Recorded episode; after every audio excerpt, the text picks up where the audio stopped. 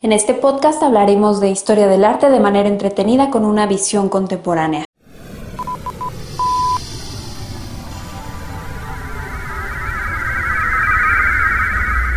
Sepultar el pasado.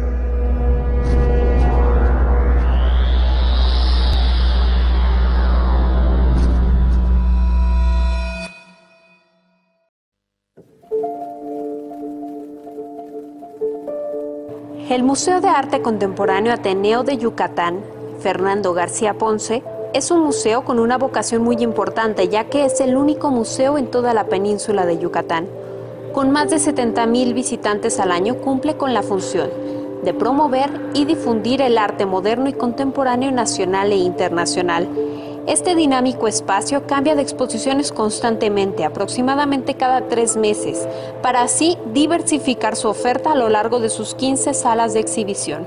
Su línea de acción se centra en las manifestaciones del siglo XX hasta los nuevos medios.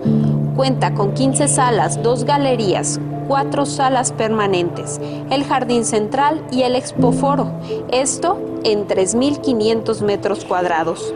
En las salas permanentes del Macay se exhibe concretamente la obra de tres artistas yucatecos, Fernando Castro Pacheco, Fernando García Ponce y Gabriel Ramírez Aznar realizan los programas de radio y televisión propios que refuerzan su misión de difundir y promover el arte contemporáneo.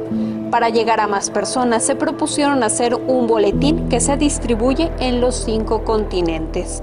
Continuamos revisando los museos dedicados al arte contemporáneo de nuestro país en la siguiente emisión de Sepultar el Pasado. Sepultar el pasado. Desde el Museo Espacio del Instituto Cultural de Aguascalientes.